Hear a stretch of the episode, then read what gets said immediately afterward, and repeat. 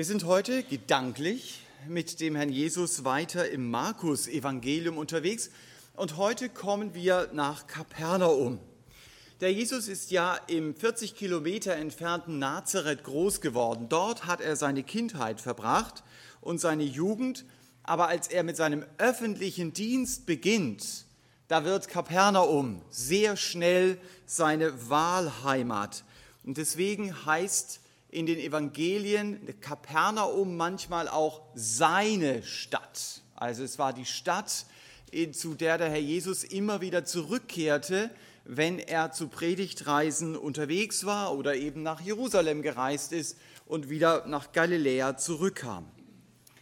Da in der Regel eine neue Synagoge immer auf den Fundamenten einer alten Synagoge aufgebaut wird, können wir davon ausgehen, dass der Herr Jesus genau an dem Platz war, den wir oder wo wir das Bild jetzt sehen von der Synagoge, die aber im fünften Jahrhundert gebaut worden ist. Also nicht zur Zeit des Herrn Jesus, aber sie ist auf den Fundamenten einer alten Synagoge gebaut worden. Das heißt, wenn wir heute Morgen nach Kapernaum kommen und diese Geschichte hören, dann kannst du genau sagen, wo diese Geschichte stattgefunden hat. In Kapernaum hat der Herr Jesus wahrscheinlich auch den Petrus und den Andreas getroffen, auch wenn diese beiden Brüder ursprünglich, so lesen wir es in Johannes 1, aus Bethsaida kamen, aber auch Bethsaida ist nicht weit von Kapernaum entfernt. Markus lässt uns in dem Text, den wir nachher lesen werden, einen ganzen Tag im Leben des Herrn Jesus miterleben.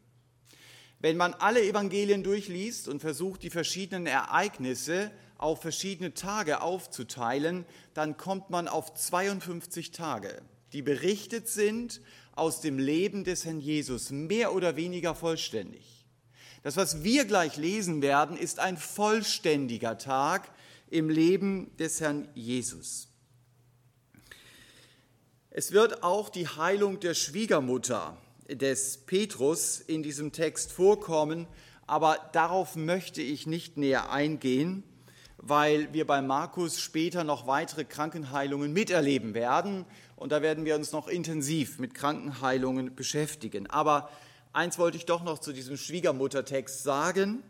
Also schon beim oberflächlichen Lesen dieses Textes wird euch auffallen, der erste Papst nach der Lehre der katholischen Kirche, also der Petrus, war nach dem Bericht des Markus hier verheiratet.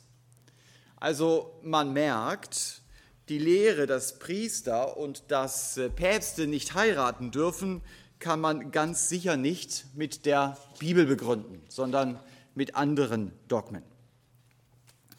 Aber jetzt hören wir mal den Bericht im Originalton. Wir sind also heute Morgen in Kapernaum. Ich lese aus Markus 1 ab Vers 21 bis Vers 39, also eine etwas größere Passage.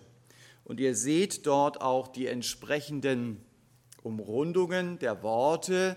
Das sind die verschiedenen Zeiten an diesem einen Tag, wann was passiert ist. Und sie gehen nach Kapernaum hinein.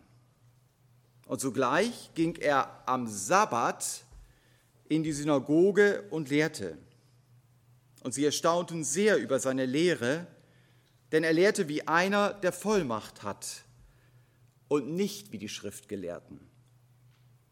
Und sogleich war in ihrer Synagoge ein Mensch mit einem unreinen Geist. Und er schrie auf und sagte, was haben wir mit dir zu schaffen? Jesus, Nazarener, bist du gekommen, uns zu verderben? Ich kenne dich, wer du bist, der Heilige Gottes. Und Jesus bedrohte ihn und sprach, verstumme und fahre von ihm aus. Und der unreine Geist zerrte ihn und er rief mit lauter Stimme und fuhr von ihm aus. Und sie entsetzten sich alle, so dass sie sich untereinander befragten und sagten, was ist dies? Eine, eine neue Lehre mit, Vollmacht? Und, und die, die, den unreinen Geistern gebietet er und sie gehorchen ihm. Und die Kunde von ihm ging sogleich hinaus überall in die ganze Umgegend Galiläas. Und sobald sie aus der Synagoge hinausgingen, kamen sie mit Jakobus und Johannes in das Haus Simons und Andreas. Die Schwiegermutter Simons aber lag fieberkrank danieder, und sofort sagten sie ihm von ihr. Und er trat hinzu, ergriff ihre Hand und richtete sie auf. Und das Fieber verließ sie, und sie diente ihnen. Als es aber Abend geworden war und die Sonne unterging, brachten sie alle Leidenden und Besessenen zu ihm. Und die ganze Stadt war an der Tür versammelt. Und er heilte viele an mancherlei Krankheiten, Leidende, und er trieb viele Dämonen aus. Und er ließ die Dämonen nicht reden, weil sie ihn kannten. Und frühmorgens, als es noch sehr dunkel war, stand er auf und ging hinaus und ging fort an einen einsamen Ort und betete dort. Und Simon und die, die mit ihm waren, eilten ihm nach und sie fanden ihn und sagten zu ihm, alle suchen dich. Und er spricht zu ihnen, lasst uns anderswo in die benachbarten Marktflecken gehen, damit ich auch dort predige, denn dazu bin ich ausgegangen. Und er ging und predigte in ihren Synagogen in ganz Galiläa und trieb die Dämonen aus. Wow, stell dir vor, du hättest diesen Tag miterlebt, damals in Kapernaum. Ich bin mir sicher, du hättest es nie mehr vergessen, was an diesem Tag in Kapernaum los war. An diesem Tag war buchstäblich der Teufel los. Aber es wurde auch deutlich, Jesus ist stärker als jede dämonische Macht. Und genau deshalb habe ich diese Predigt auch mit dem Satz überschrieben, der Teufel ist los, doch Gott ist groß. Darauf liegt der Schwerpunkt, auf dem zweiten Teil des Satzes.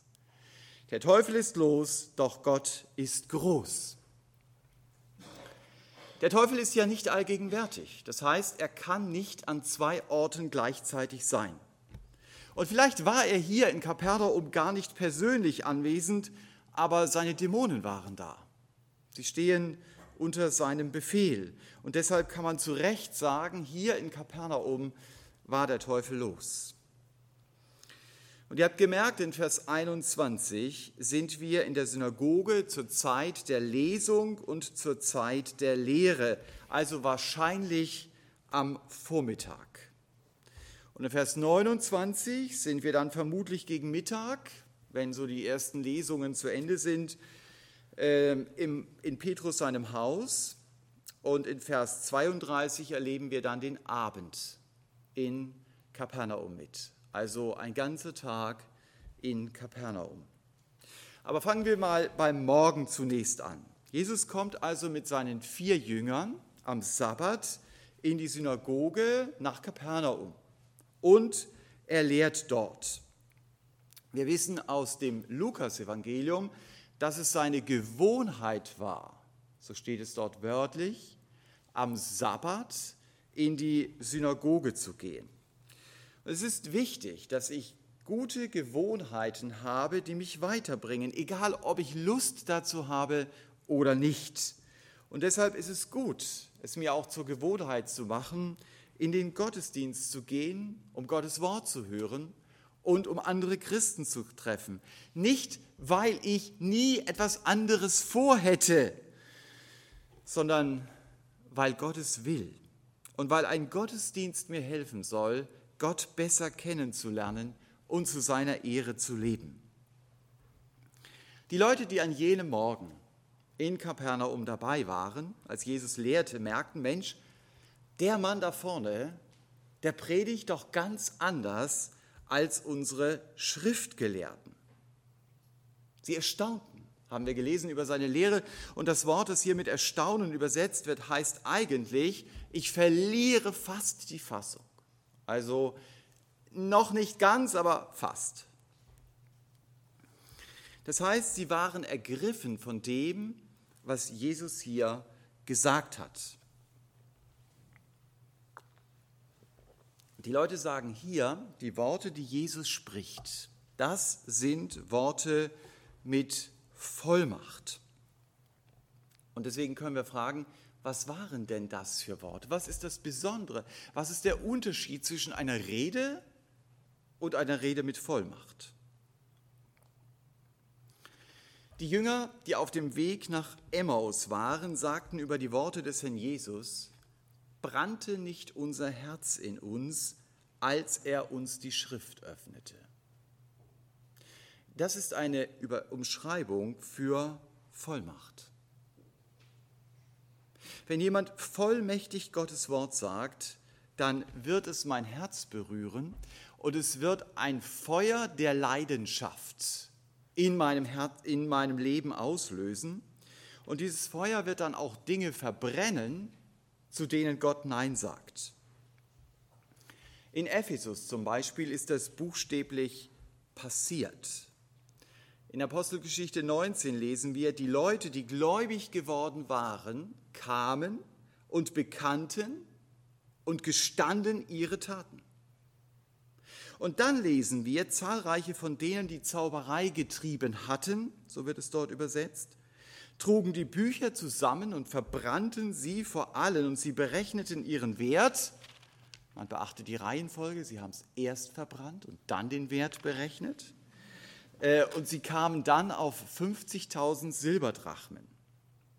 Das heißt, die Epheser hatten durch die Predigt des Paulus verstanden, Gott hasst die Magie, die wir betreiben. Und diese vollmächtigen Worte des Paulus haben bewirkt, dass die Epheser umgerechnet 4,5 Millionen Euro in Feuer aufgehen ließen. Das hat es in ihrem Leben bewirkt, weil in ihrem Herzen ein Feuer für Jesus zu brennen begann. Worte der Vollmacht, die der Jesus ja spricht hier in Kapernaum, erleben wir auch in der Pfingstpredigt von Petrus. In Apostelgeschichte 2 lesen wir, als sie diese Predigt hörten, drang es ihnen durchs Herz. Und sie sprachen zu Petrus, und zu den anderen Aposteln, was sollen wir tun, wir Brüder? Petrus sagt ihnen dann, tut Buße. Also Worte der Vollmacht werden in meinem Leben eine Reaktion auslösen. In Johannes 13 sagt der Herr Jesus, wenn ihr dies wisst, glückselig seid ihr, wenn ihr es tut. Also Worte der Vollmacht bewirken nicht nur Wissen, das auch, aber sie bewirken vor allen Dingen Tun. Und nicht nur äußeres Tun, sondern ein Tun, das motiviert wird von meiner Liebe zu Jesus. Ich tue es nicht nur irgendwie, sondern ich tue es aus Liebe zu ihm. Ich glaube, wir kennen das. Ich habe ein seelsorgerliches Problem. Ich frage jemanden zu meinem Problem oder ich sitze in einer Verkündigung und plötzlich merke ich, ich stehe vor Gott. Der, der jetzt was zu mir sagt, der tritt völlig in den Hintergrund, weil ich merke, hier erreichen Worte mein Herz. Und mir ist klar, hier redet Gott mit mir. Das sind vollmächtige Worte. Das erleben die Leute in Kapernaum an diesem Sonntagmorgen. Und deswegen kommen Worte mit Vollmacht immer aus dem Wort Gottes und sie führen auch immer zu Gott. Das heißt nicht, dass es unbedingt immer Bibelverse sein müssen. Aber was gesagt wird, das wurzelt im Wort Gottes. Vollmächtige Worte sind nicht meine Worte. Vollmächtige Worte sind immer Gottes Worte. Ich sage nur das weiter, was Gott einer bestimmten Person oder einer bestimmten Gruppe aufs Herz legt. Und das Kennzeichen von vollmächtigen Worten ist, sie werden immer Jesus in den Mittelpunkt rücken. Er ist die Mitte der Schrift. Er ist das Ziel der Zeit. Jesus ist der Mittelpunkt der Anbetung in der Ewigkeit. Wir haben dieses Lied gesungen, Du bist würdig, das kommt ja aus der Offenbarung. Wenn du Menschen ermutigen willst, dann wirst du nicht weit kommen, wenn du sie schiebst. Das kannst du gerne machen, viel Freude dabei. Du wirst gewisse Teilerfolge haben, aber du wirst schnell merken, dein ganzes Reden über die Länge gesehen werden Worte der Ohnmacht sein. Wenn du Menschen ermutigen willst, dann zeig ihnen Jesus. Das ist das Prinzip des Neuen Testamentes. Das sind Worte, die Vollmacht haben. Zeig ihnen, der Herr Jesus will jetzt deine Hilfe sein. Zeig ihnen, du, deine Situation ist schwierig aber auch der Herr Jesus hat in einer ähnlichen Situation sein Recht aufgegeben. Zeig ihnen, hey, natürlich ist es klar, du willst dich da durchsetzen, aber hast du schon auf Jesus geschaut? Er war nicht der Pascha, er war der Diener. Zeig ihnen, zeig ihnen, zeig ihnen, zeig ihnen Jesus. Das sind Worte der Vollmacht. Und weißt du, wenn ich denke, ich will Worte der Vollmacht sprechen, um gut rüberzukommen, dann ist meine Motivation von vornherein schon falsch. Mein Gebet darf doch sein, Herr Jesus, lass mich von dir reden, um dich groß zu machen. Wenn das mein Anliegen ist, dann wird Gott es schenken, dass du Dinge auch in Worten der Vollmacht sagen kannst. Denn es ist, ich sage es noch einmal, ja nicht meine Vollmacht.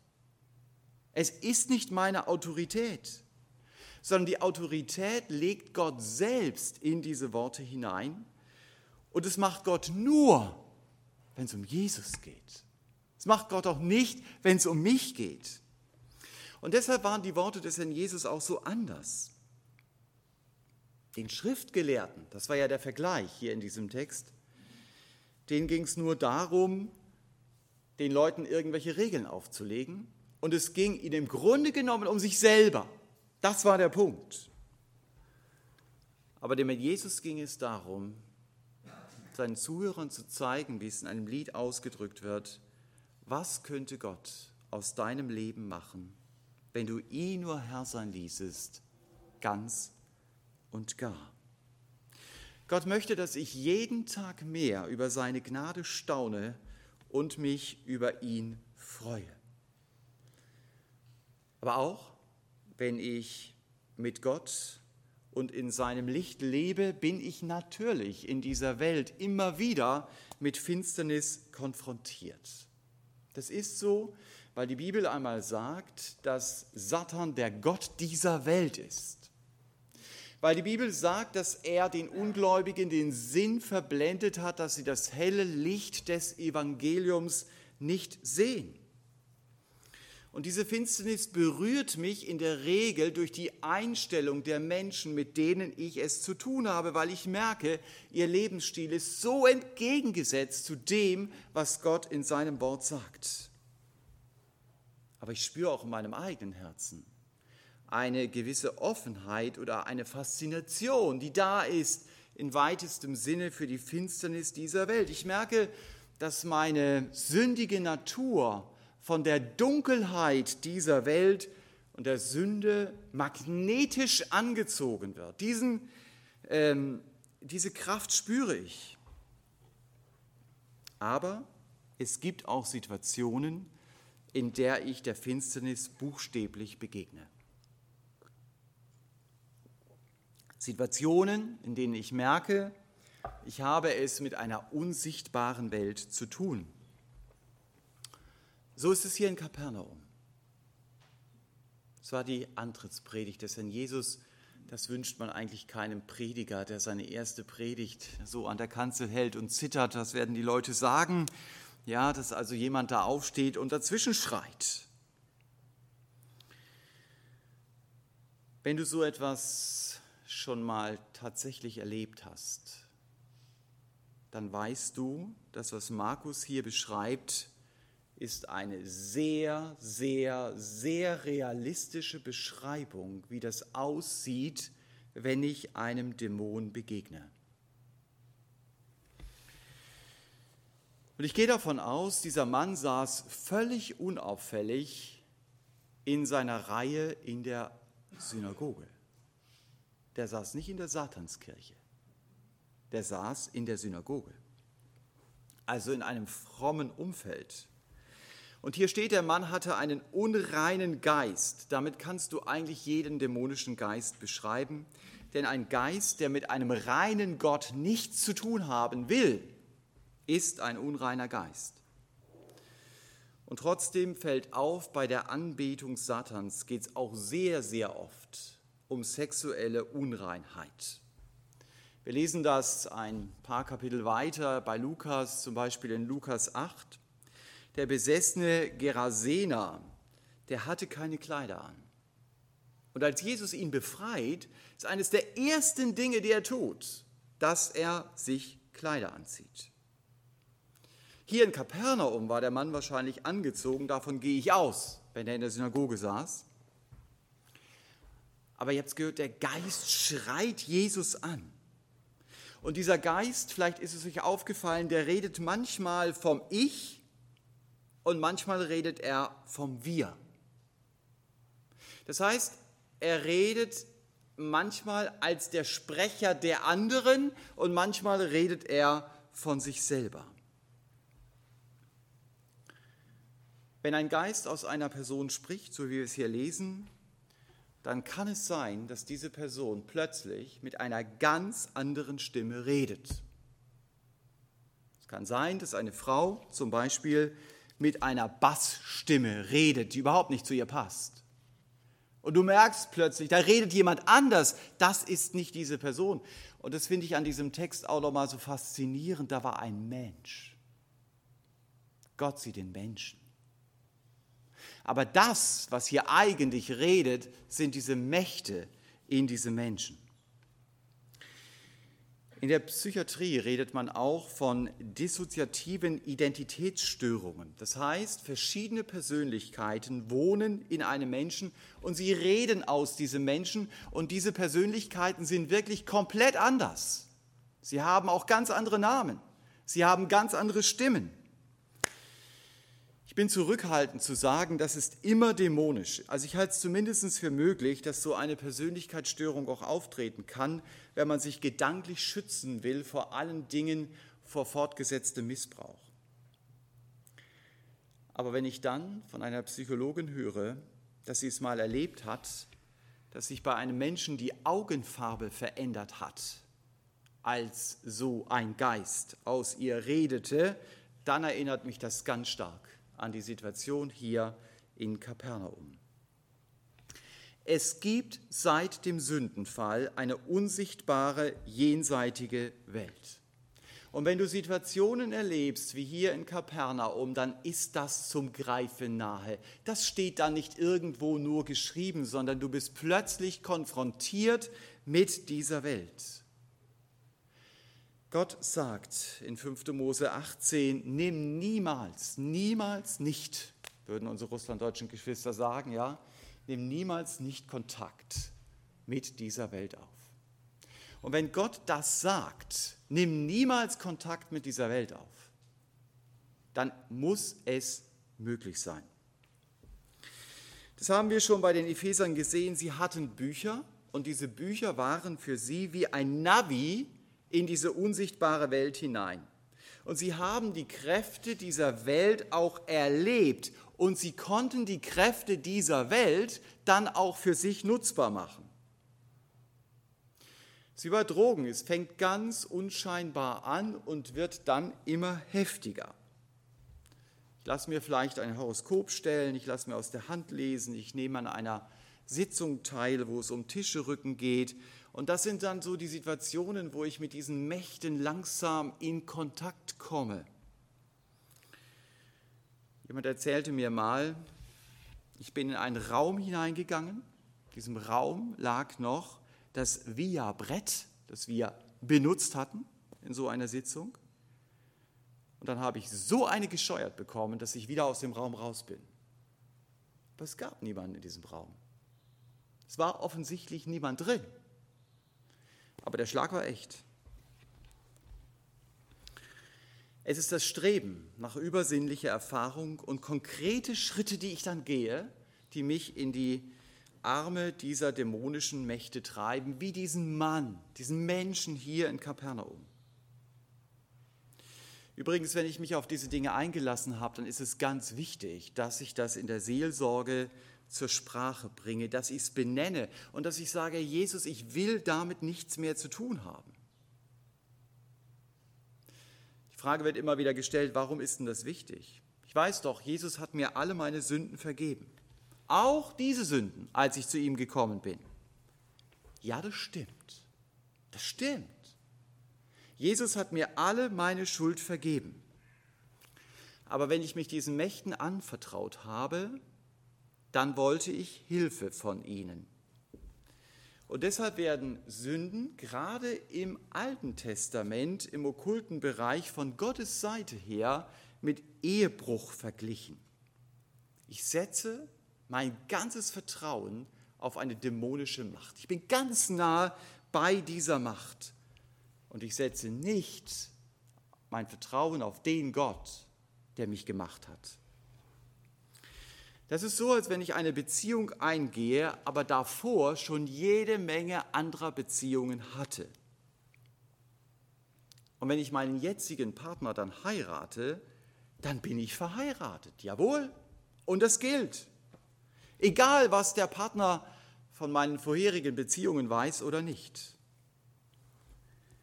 Aber es wird in der Regel so sein, dass meine verschwiegenen Beziehungen das tiefe Verhältnis zu meinem Ehepartner trüben werden.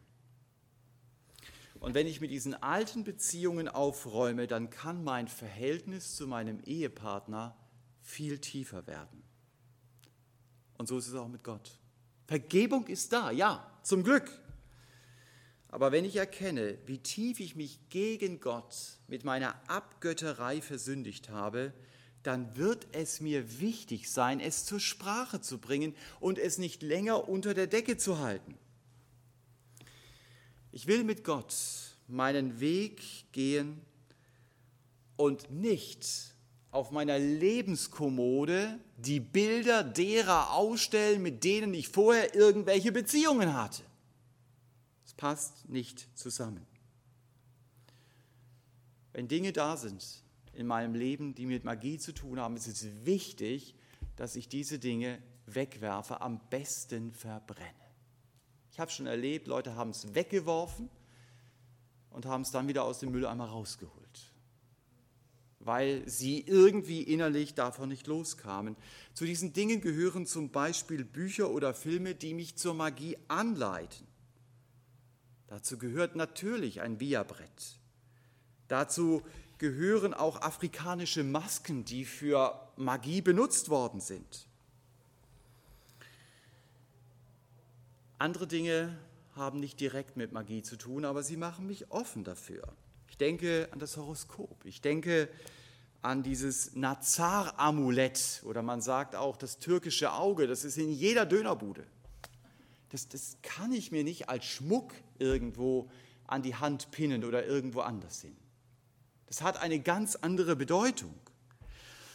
Du musst aber auch keine Jagd auf diese Dinge machen und krampfhaft überlegen, gibt es doch irgendwelche Sachen in meinem Leben, wo ich mein Vertrauen auf irgendwelche Mächte lenken wollte. Lass dir von Gott zeigen, was nicht zu ihm passt. Ich weiß noch, als ich auf meinem Bürostuhl saß und betete und sagte, Herr, super, dass es bei mir in der Wohnung nichts in diese Richtung gibt hatte es kaum gesagt. Und mein Blick fiel auf einen Dreamcatcher, den mir jemand mal geschenkt hatte. Das sind so Reifen mit Federn, die sollen, also die Indianer glauben daran, äh, sollen einfach schlechte Träume von mir fernhalten. Ich dachte, okay. Ähm, und als ich das Teil dann in den Müll geworfen hatte, habe ich mir nochmal bewusst gemacht, Herr, ich will meine Wand nicht mit Dingen schmücken, die mich einladen, Erfahrungen zu machen mit einer unsichtbaren Welt, die mit dir nichts zu tun hat. Wir bekommen hier in diesem Text jetzt mit, dass die Dämonen Angst haben.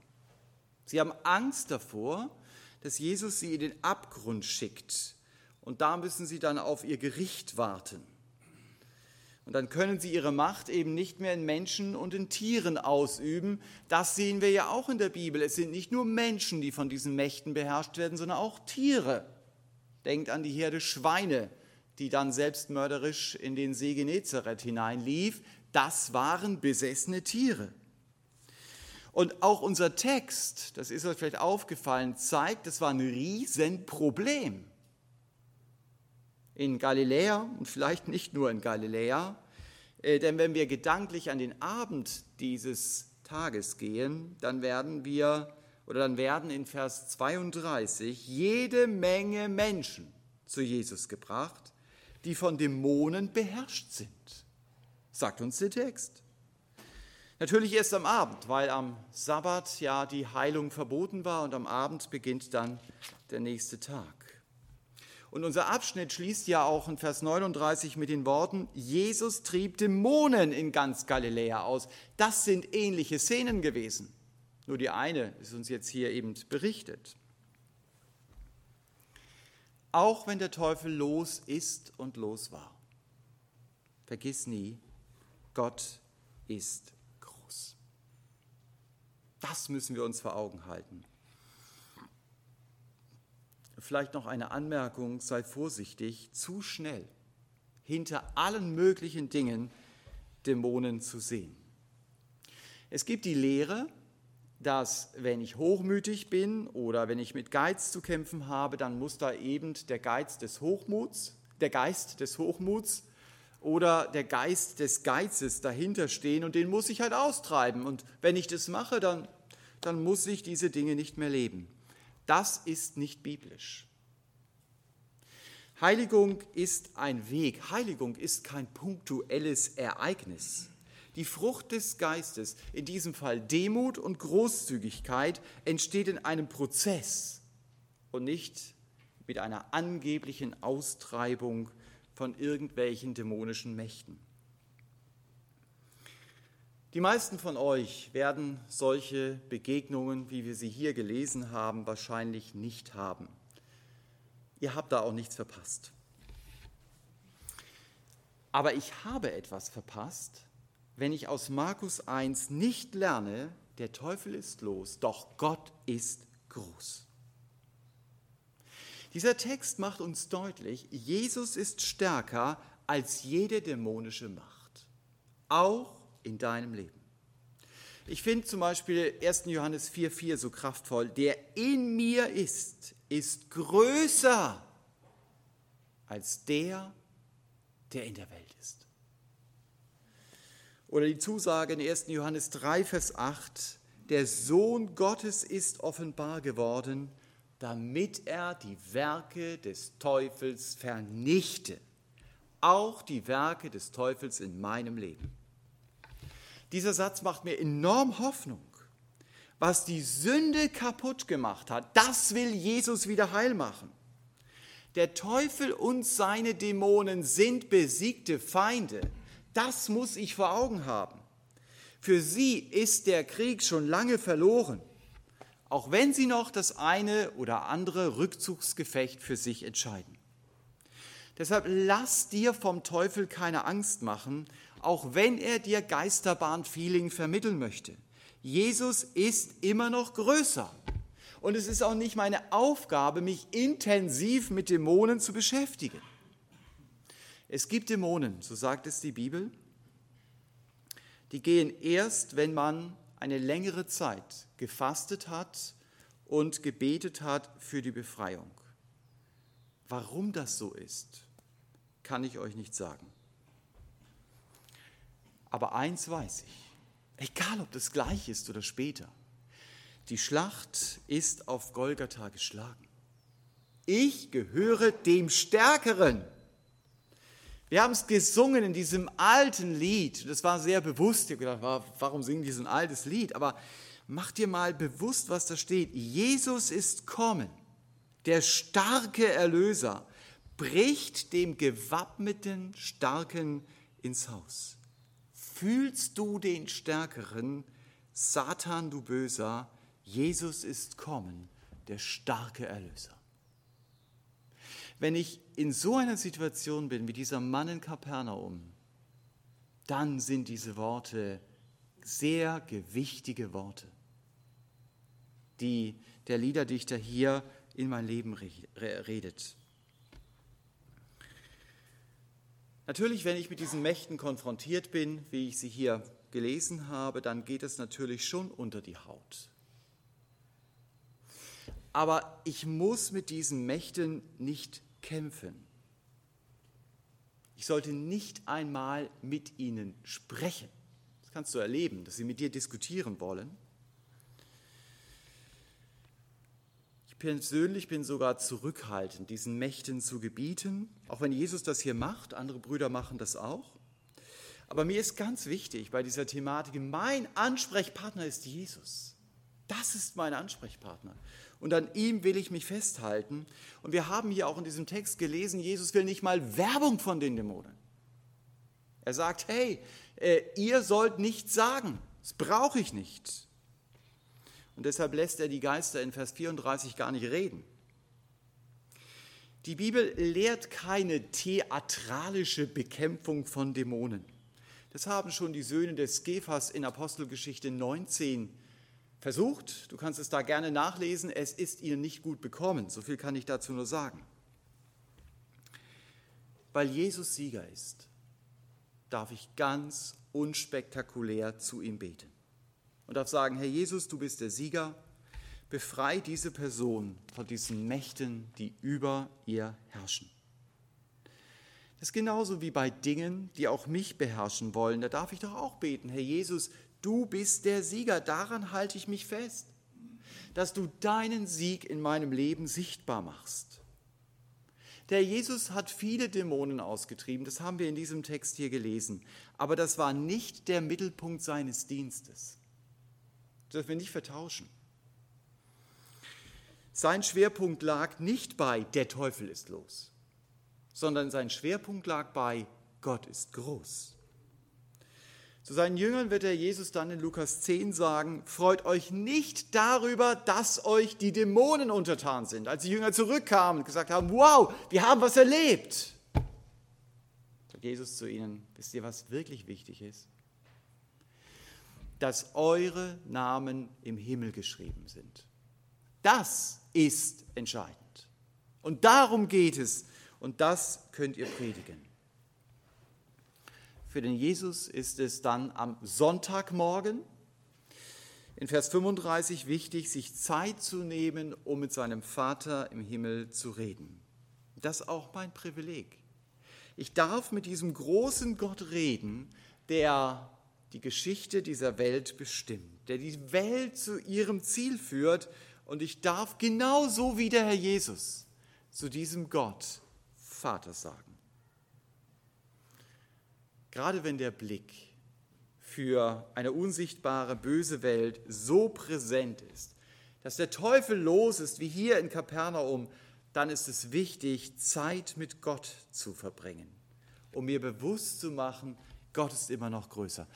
Ich habe mal einen Mann kennengelernt, der war von seiner Missionsgesellschaft dafür beauftragt, in verschiedene Missionsgebiete zu fahren und genau diese okkulten Phänomene zu erforschen. Das ist natürlich ein ganz spannender Job, den du dann bekommst.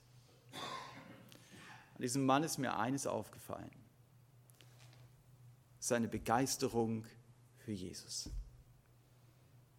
Und ich glaube, wenn er dieses Gegengewicht nicht gehabt hätte, dann hätte er diese Aufgabe gar nicht wahrnehmen können. Sie haben da schon den richtigen ausgesucht. Also wenn der allein durch die Tür kam, dann hast du gemerkt, die Freude an Jesus, die ging ihm voraus. Und das ist der Schwerpunkt.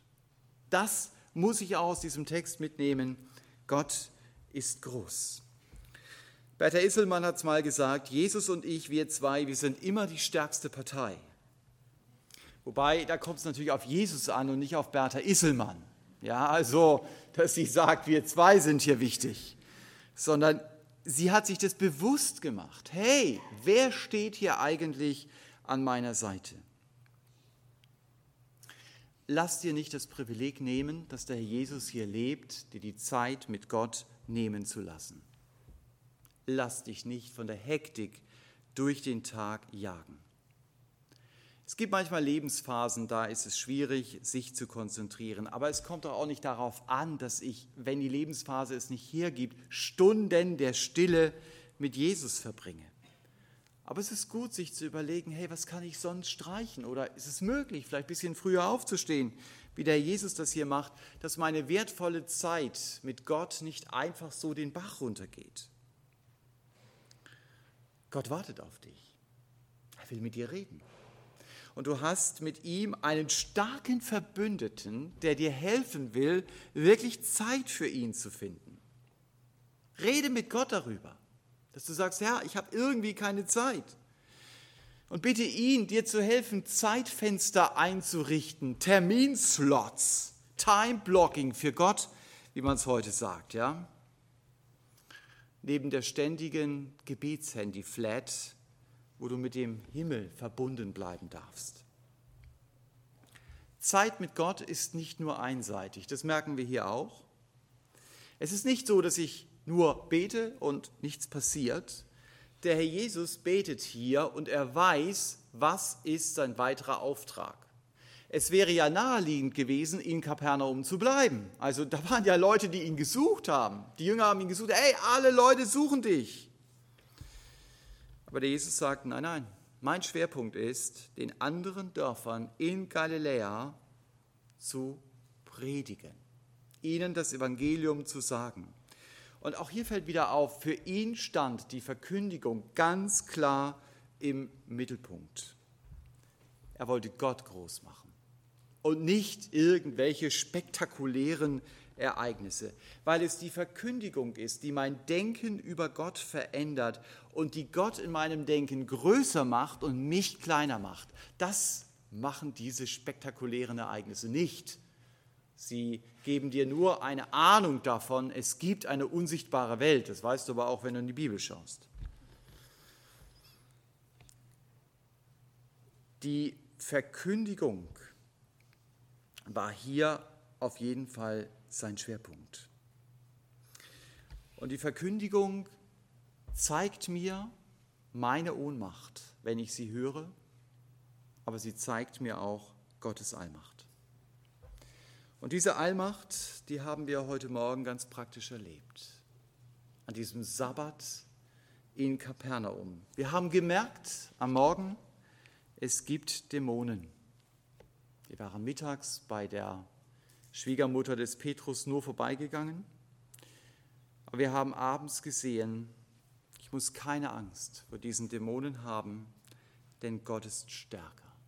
Er ist groß. Das ist die Botschaft, die ich aus Markus 1 auch in die kommende Woche mitnehmen möchte. Der Teufel ist los. Doch Gott ist groß. Amen. Wir machen es wie üblich dass ihr auf eurem Platz und wenn ihr zu Hause seid, dort wo ihr sitzt, einfach Gott Antwort gebt auf das, was euch wichtig geworden ist an dieser Predigt und dann schalten wir uns wieder zu.